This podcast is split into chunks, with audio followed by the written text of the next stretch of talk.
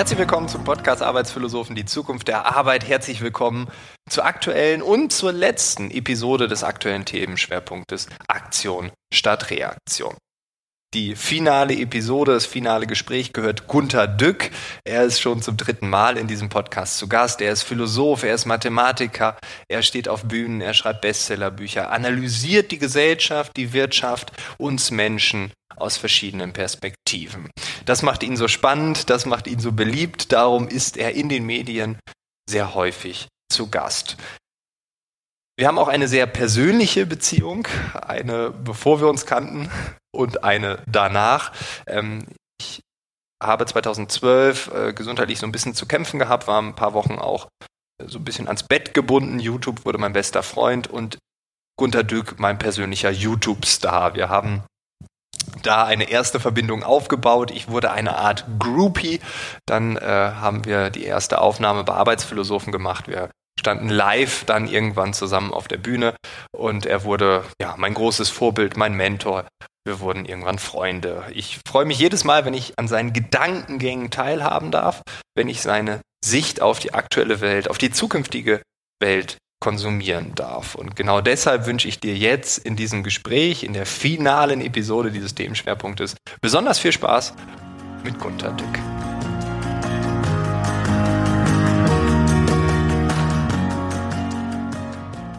Gunther, Corona sei Dank, das Land digitalisiert sich. Das ist das, was äh, man überall draußen sehen kann. Du hast ein ganz spezielles Auge dafür. Ist dem wirklich so oder ist das alles Quatsch? Weiß ich nicht, im, im Augenblick, das ist ja viel zu kurz. Im Grunde, Digitalisierung dauert relativ lang. Man muss viele Projekte machen. Und man erkennt jetzt quasi, dass man das lieber besser hätte. Also man denkt, sieht überall die Fehler und die Schwächen und so weiter. Und ich denke, dass viele Projekte, die jetzt immer so äh, nice to have klassifiziert wurden, also wäre schön, wenn wir das auch hätten, ja gut, äh, die werden unter Umständen jetzt übers Knie gebrochen. Dadurch werden sie vielleicht nicht besser, aber es passiert natürlich irgendwas. Also jetzt zum Beispiel bei Homeoffice, dass man das dann machen kann.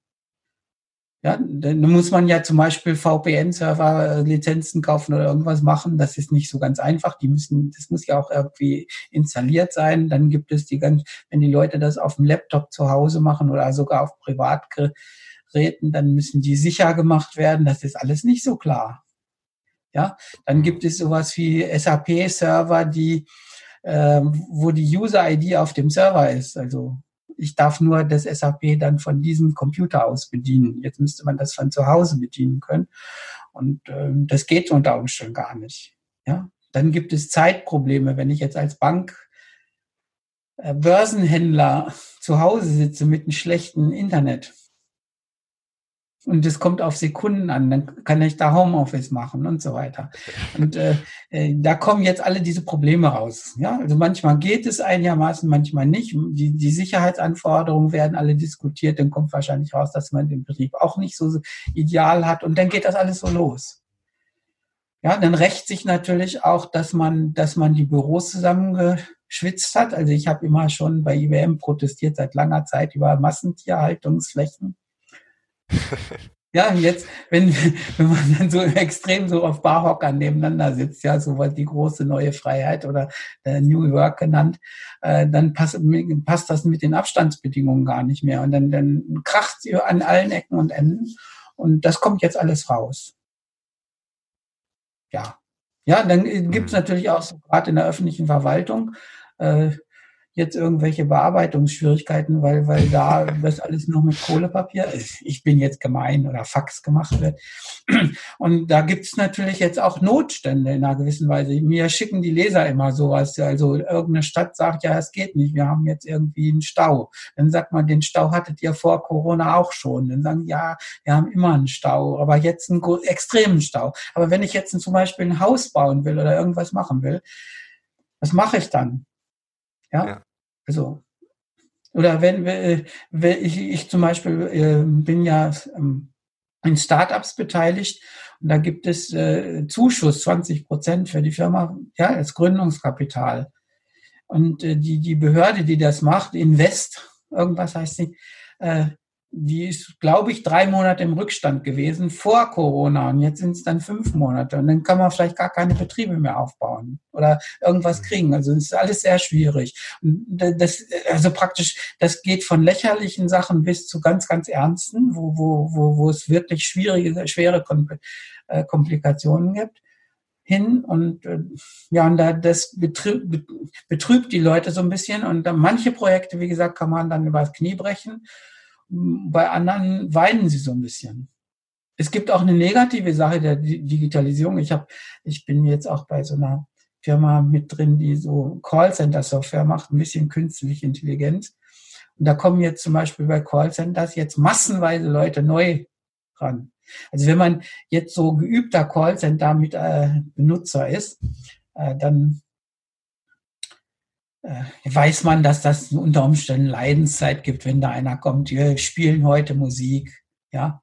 Nächste Woche ändern wir das Programm, bleiben Sie dran, so, ja, so ungefähr.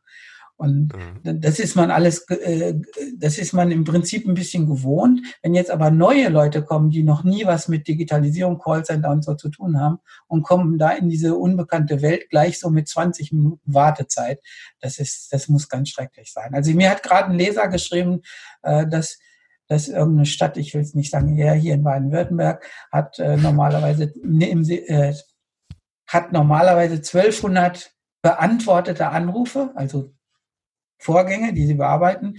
Und jetzt rufen aber pro Tag 8000 an. Was machen sie dann?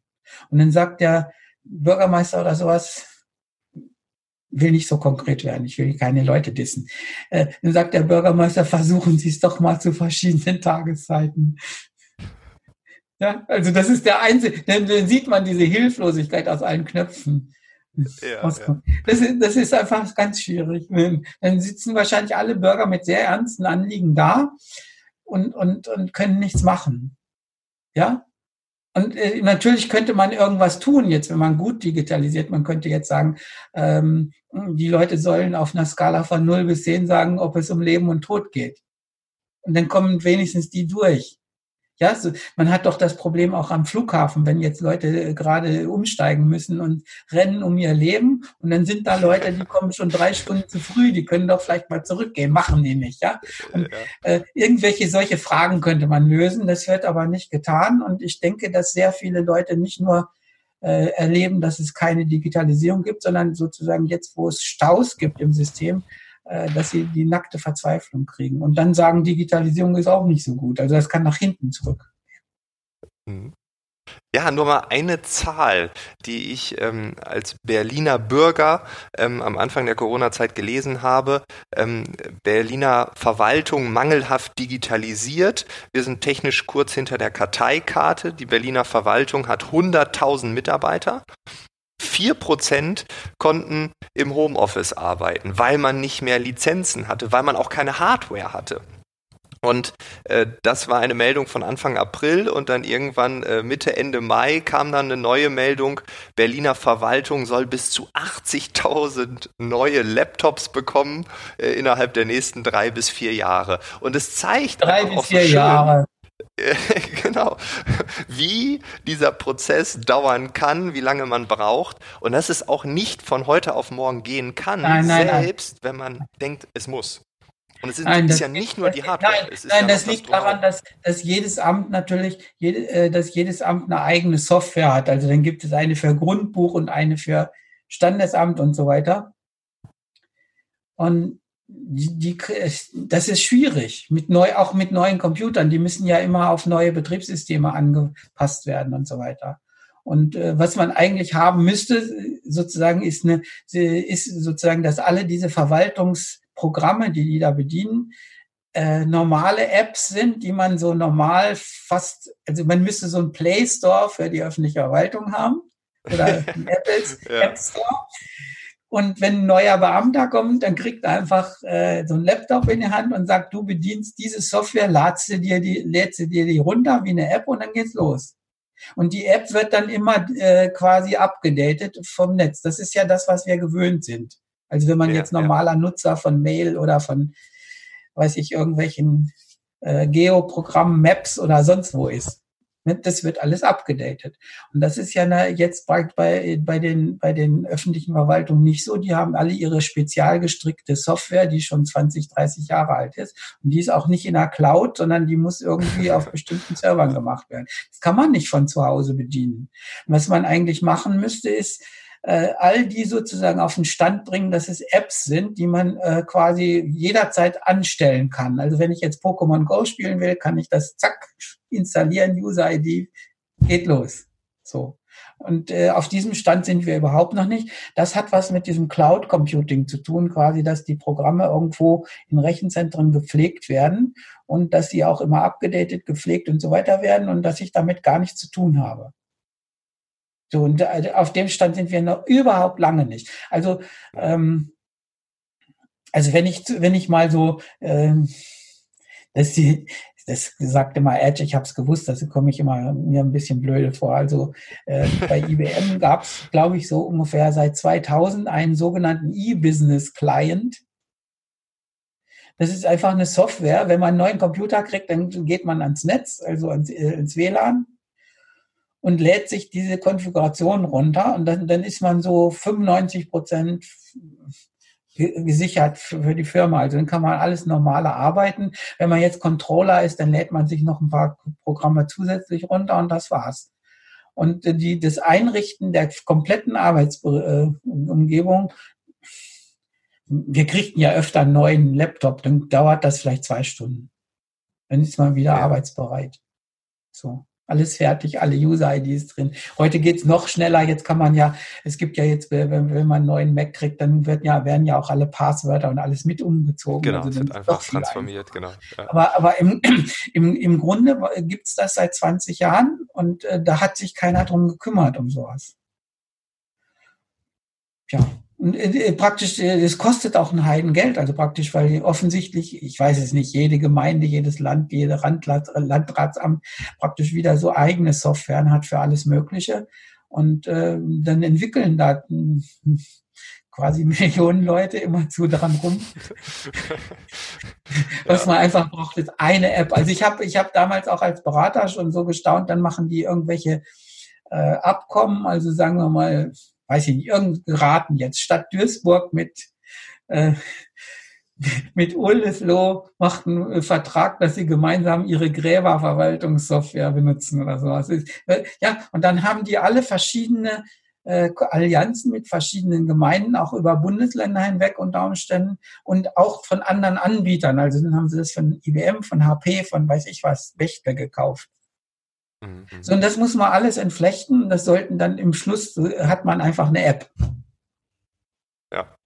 Ja. Also so einfach kann es sein. ja, dann wählt man einfach, welche Gräber oder Grundstücksverwaltung oder, oder was welche man haben. Dann gibt es eben drei oder vier Apps, wie im App Store auch, und dann nimmt man eben die. Aber äh, wenn man heute was ändern will, muss man die ganzen Verträge, die ganzen Dienstleister dahinter ändern und die Computer ja, und so. Das ist ganz schön schwierig. Und das muss man sich mal durchdenken. Wie, wie gesagt, das hätte äh, IBM hat das mit voller Konsequenz mal für die Mitarbeiterplätze gemacht. Das war richtig gut. Aber und da sie, deswegen sehe ich oder weiß, dass es relativ einfach geht. Also wenn man, wenn man, wenn man das mit voller Konsequenz durchführt, geht das. Wenn wir jetzt nicht nur auf die Verwaltung schauen, sondern auch auf die Unternehmen, ähm, Corona war ja, also in meiner Wahrnehmung war das wie so eine Taschenlampe. Ne? Also Corona scheint jetzt überall dahin und sagt, guck mal, das habt ihr nie gesehen und das hier nicht und das hier nicht. Ähm, du hast ja immer viel kritisiert in den letzten Jahren. Ähm, glaubst du, dass wir jetzt auf diesen ja, beschleunigten strukturellen Wandel überhaupt annähernd vorbereitet sind? Oder ist das einfach viel zu viel für die meisten Unternehmen da draußen? Ja gut, die, die, die müssen jetzt. Ja, also praktisch. Äh, na, man, man hat ja, äh, ich habe ja immer gepredigt oder oder alle haben, ich, ich, äh, ich musste das predigen, weil ich ja bei der IBM war. Aber es, Ah, es gibt, fällt mir gerade ein, es gibt noch einen Artikel von 1992, so ein bahnbrechendes Teil. Da habe ich geschrieben, dass das die Mathematik und Informatik die Schlüsseltechnologien des nächsten Jahrhunderts sind. Und so da haben wir gesagt, pass auf, es geht gar nichts mehr dazu. Man, man konnte das alle Zeit sehen. Also wir haben schon 92 drüber gesprochen. Damals haben wir, haben, äh, ja, äh, Rainer Janssen und ich, da war damals mein Chef, ist jetzt auch pensioniert, war, ist dann CIO der Münchner Rück gewesen. Und wir haben damals geschrieben, Schlüsseltechnologie, Mathematik. Und dann haben sich alle die Augen gerieben, die Mathematiker da im Elfenbeinturm. Und dann haben wir gesagt, Leute, es geht jetzt los. Und dann haben wir, äh, ich habe damals äh, so Anfang der 90er geschrieben, jetzt geht's mit KI los, Expertensysteme, neuronale Netze, Optimierung und so weiter, diese ganzen Sachen. Ich habe ja auch die Abteilung geleitet für Optimierung und Statistik in der, in der IBM und dann Big Data, äh, Business Intelligence und so weiter. Das war alles vor 25 Jahren schon da die Algorithmen auch da. Mhm. Wir hatten nur nicht, also praktisch was, was damals nicht ging, wir hatten die Daten nicht irgendwie in der Cloud, dass man überhaupt rankam. Das, die sind ja irgendwie verkapselt in irgendwelchen schwierigen Systemen. Und wir hatten nicht genug Netz und auch nicht genug CPU-Power und so weiter. Also äh, im Prinzip ging alles. Wir haben es auch gemacht. Wir hatten die Prototypen für überhaupt alles.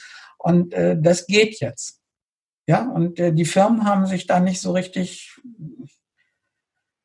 reingehängt. Und äh, das tun sie jetzt. Und die, die, die Firmen haben das anders gesehen. Das, das ist meine Hauptkritik. Die Firmen haben diese kolossalen Möglichkeiten eigentlich nicht so wirklich erforscht oder sich gedanklich damit befasst, sondern sie haben immer nur nachgedacht, wie man die neuen Computer dazu verwendet, mehr an der IT einzusparen. Also es wurde immer gemessen, wie viel kostet die IT im Umsatz gemessen. Also, ja, ja. Dann sitzen sie nebeneinander und sagen, ist sieben Prozent viel oder wenig? Und dann sitzen lauter so Leute zusammen, die gar keine Ahnung von IT haben. Und dann vergleichen sie nur, wie viel gebt ihr für IT aus. Das ist so, so ein grober Kostenblock wie Research and Development. Also wie viel Entwicklungskosten und Forschungskosten hat eine Firma. Soll man da lieber drei Prozent haben oder vier? Und es wird gar nicht geguckt, machen wir was Anständiges daraus oder was ja, ja. machen wir, sondern äh, wie liegen wir da im, im, zur Konkurrenz? Also wie viel gebt ihr für Gebäude aus? Wie viel gebt ihr für Research and Development aus? Wie viel IT? Und dann haben sie rausgekriegt, dass man eben mit der IT dann prozentual vom Umsatz weniger, spar, äh, weniger ausgeben will, kann. Und die IT-Leute haben immer geschrien und sagen, lass uns doch mal was Anständiges damit machen. Das wollte man nicht. Also so, so über den großen Durchschnitt. Und dann hat man einfach versucht, äh, immer Geld zu sparen. Auch Cloud Computing wird jetzt um Geld sparen benutzt. Das ist nicht, der, nicht unbedingt der Sinn. Und es geht mhm. eben, was, was wir gerade eben besprochen haben, darum, dass man einfach normal überall gleich arbeiten kann, Homeoffice hat, äh, die Daten zusammen und so weiter. Ja? Dass man äh, künstliche Intelligenz oder, oder äh, Forschung überhaupt betreiben kann.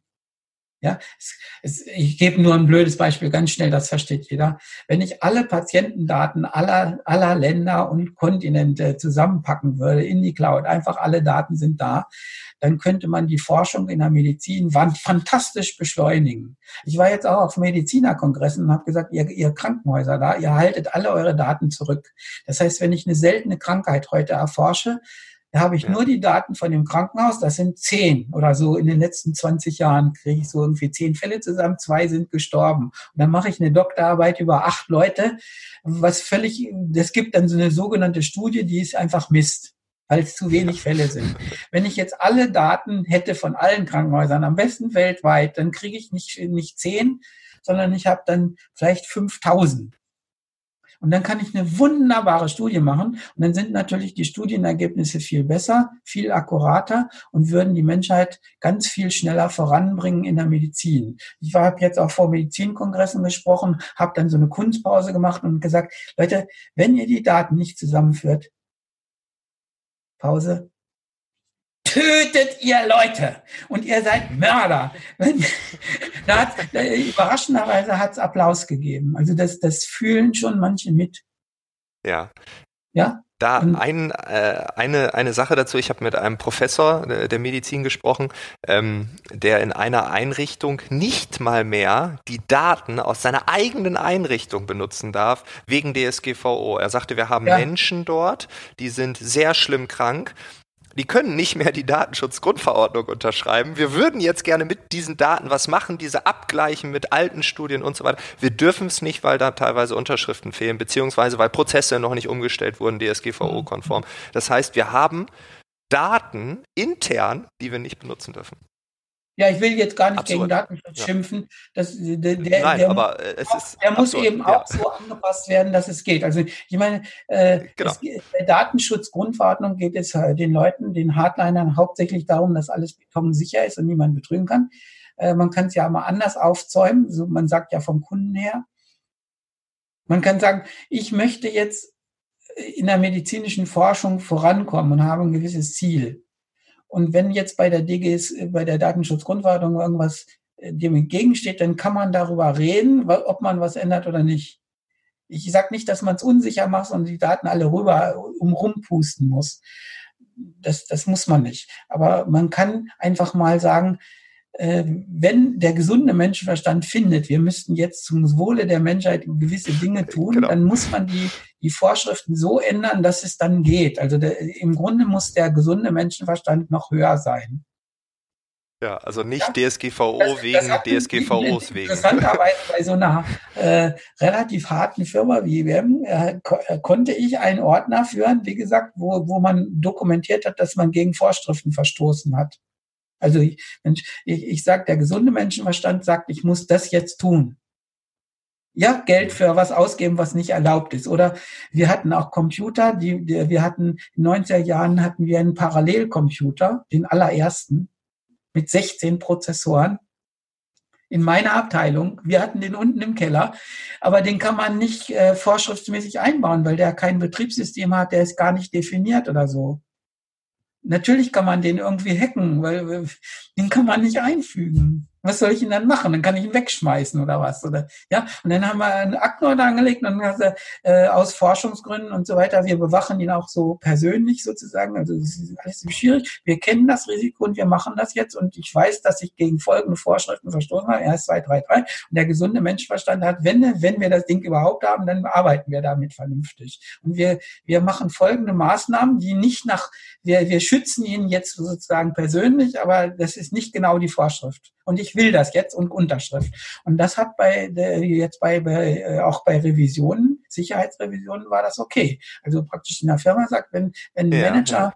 findet, dass nach gesundem Menschenverstand das jetzt so gemacht wird, dann soll er das aktenkundig hinschreiben, dass er das entschieden hat und warum.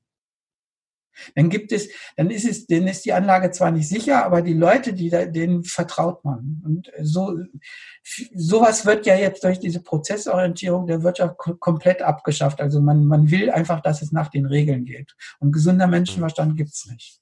Digitalisierung schadet dann irgendwie den gesunden Menschenverstand, weil man weil, weil sozusagen manche Dinge eben nicht prozesskonform gehen, aber sinnvoll sind. Und dann, dann hat man ein Problem. Hm. Ja, okay, das, das macht Sinn. Aber ist das nicht dann auch der Kern? Also dieser Themenschwerpunkt heißt ja Aktion statt Reaktion.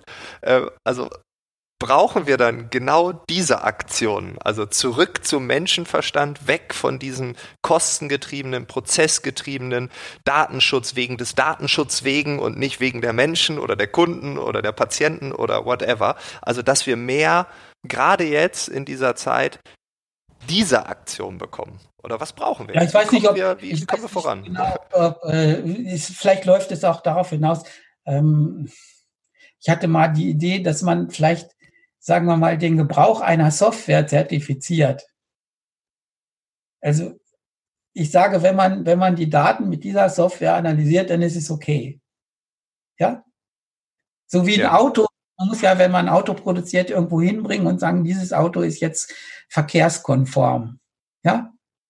Hat keine Schummelsoftware drin und so weiter. Ja, also die wird ja irgendwie zugelassen. Und dann könnte man im Grunde auch irgendwelche äh, den Gebrauch einer gewissen Software so zulassen.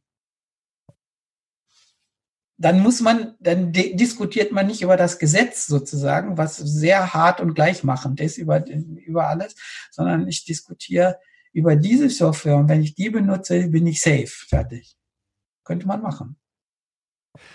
Das ist aber eine, aber, das ist eine das ist eine andere Vorgehensweise. Dann kann ich jetzt praktisch sagen, äh, wenn, wenn ich was Sinnvolles mit der Software mache, dann ist es okay. Dann muss ich nicht, nicht mehr fragen. Ja?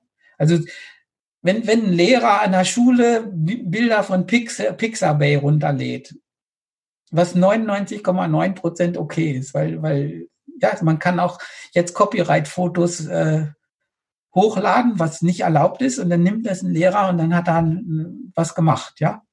So. Ja. Aber im Prinzip fast alle Bilder von Pixabay sind okay. Meine 42 auch, die ich hochgeladen habe.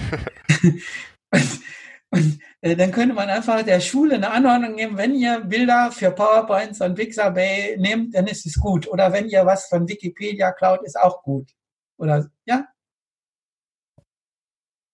und dann, dann, dann, dann müssen die Leute sich nicht um die Gesetze kümmern, sondern nur, welche Anwendungen erlaubt sind. Ja, okay. Könnte man ja, nein, es muss jetzt nicht die, das ist, du hast jetzt einfach so jetzt schnell gefragt und ich muss eine schnelle Antwort geben. Die, die Antwort muss von mir nicht perfekt sein, aber das ist so der Weg, wo ich drüber nachdenken würde, dass man sagt, man, man gibt den Leuten nicht Gesetze immer zu, wo, wo ja, so, mhm. sondern, sondern sowas wie Sinn. Also praktisch, wenn, wenn jetzt bei Corona die Abstandsregeln sind, wie, wie halte ich denn die ein? Also wenn ich beim Aldi bin, müsste ich eigentlich sagen, dass die Leute in einem bestimmten Weg, da macht man unten so Pfeile, dass man genau einmal so mit einer Achter acht so durchfahren kann, so zickzack, und müssen alle in einer Reihe durchfahren, in der vorgeschriebenen Reihe bis zur Kasse, damit sie sich nicht begegnen. Genau. Das wäre sauber. vergisst, Pech gehabt. genau. das, nein, kann man nicht vergessen. vergessen hat, alle mit Pech dem gehabt. Wagen nacheinander ja. her und man kommt an jedem Punkt nur einmal vorbei und muss man sich abgreifen und sagt, Pech gehabt. Wenn ich was vergessen genau. habe, ja, na, Kasse ist raus. So, das, das wäre jetzt so gesetzeskonform. Und, aber jetzt gibt es irgendwo, das fühlen auch alle sowas wie gesunden Menschenverstand.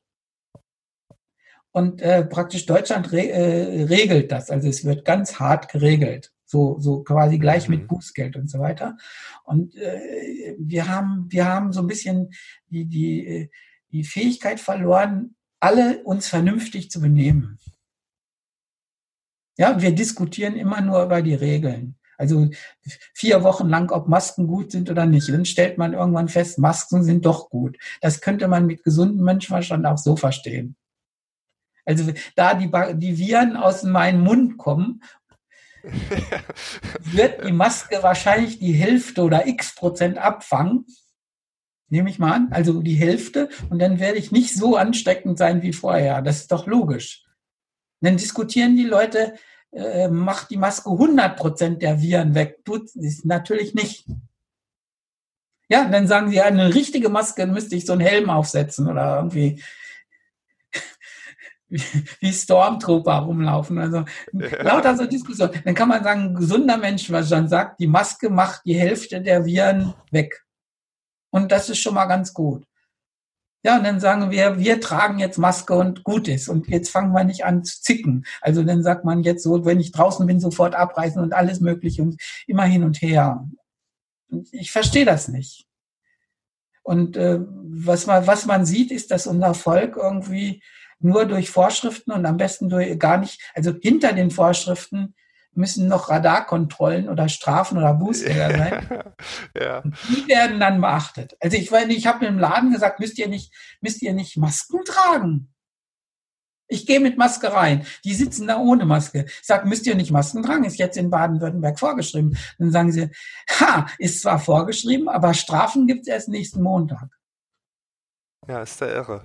Ja, so und ja. Äh, wir, das erlebe ich einfach an jeder Ecke und, und das, das macht die Sache so schwer. Also das, äh, wir, wir reagieren ganz genauso mit äh, mit dem Datenschutz und so weiter. Es, es geht immer darum, dass dass die Leute gezwungen werden müssen, so 100 Prozent Sicherheitsabstand alles besonders sicher zu machen.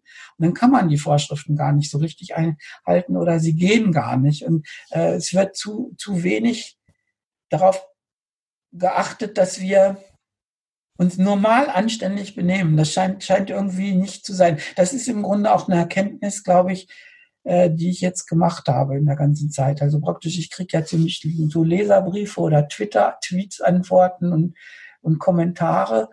Und die Leute diskutieren immer nur um Regeln. Also praktisch einer sagt, man müsste das so machen und die anderen sagen aus diesen Gründen nein, nein, nein, nein, nein, das muss man ganz anders machen. Dann streiten sie sich alle. Äh, sie haben, die Leute haben eine überhaupt keine Scheu, über Dinge zu reden, für die sie gar keine Ahnung haben. Also da sind Leute so, die sagen, schafft das Geldsystem ab, das ist der Grund, das ist sowieso immer der Grund, also dann würde Corona auch. dann kommen, ich, ich sag gegen die Sachen nicht, also das kann, da ist ja immer auch ein bisschen Wahrheit drin, aber sozusagen, die kommen dann als Art Heilmittel, dann sagen die Leute, machen Grundeinkommen, dann ist sowieso alles wieder in Ordnung, mach das, mach das und dann kommen alle Leute, die ihr so ihre Lösungs-, Erlösungsideen haben alle noch zusammen und diskutieren ohne jede Fachkenntnis über Corona durcheinander, glauben das nicht. Und dann könnte man irgendwann sagen, ähm, die Frau Merkel macht einen ganz guten Eindruck da und scheint auch echt informiert zu sein. Und sie ist auch Doktor für Physik. Und dann könnte man sagen, macht einfach, was sie sagt. Wenn man keine Ahnung hat, nimmt man doch eine vertrauenswürdige Person und macht, was sie sagt. Und nein, sie, sie, der Virologe, der und so weiter, der, weiß, es ist furchtbar.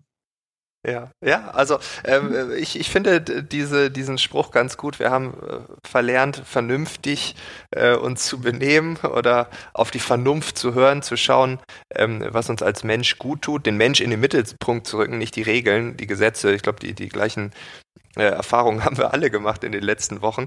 Ähm, wenn du jetzt nochmal so ganz optimistisch in die nächsten Jahre schaust, ich weiß, du piekst gern in Wunden, aber was siehst du da? Ähm, Nein, bist du manchmal optimistisch? Ich, ich, äh, ich sag nur die. Nein, mir wird immer übel genommen, dass ich, dass ich nicht sage, also praktisch, wir müssen einfach irgendwie zusammenstehen und Gemeinsamkeit ist wichtig. Also es gibt jetzt zum Beispiel ja. Steingarts Morning Briefing oder so vom Handelsblatt immer die Morning Briefing. Da sind auch immer Podcasts so wie unserer. Und äh, jeden seit das machen sie jeden Morgen jetzt seit viel, etlichen Wochen und jeden Morgen sagt irgendein Mensch äh, ja, Gemeinsamkeit ist ganz wichtig oder wir müssen zusammenstehen oder wir müssen an alle Menschen denken, nicht nur an Deutsche und wir müssen das und, und äh, kriegen wir jeden Morgen eine neue Ideologie und das praktisch das, das Fazit von jedem Podcast ist, wir müssen umdenken und dann ist alles gut. Ja. So. Und was, was ich sage, ist, das geht gar nicht so einfach mit dem Umdenken. Ja,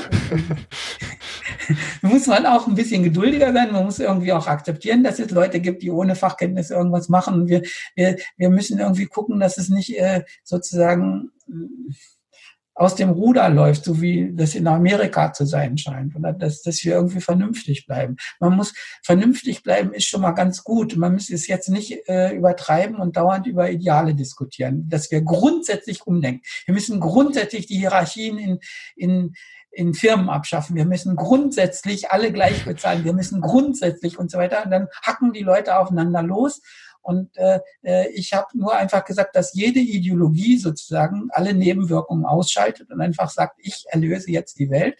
Und äh, jetzt habe ich aber leider 100 Ideologien, die alle sich gegenseitig widersprechen und dann hacken sich die Ideologen die Augen aus.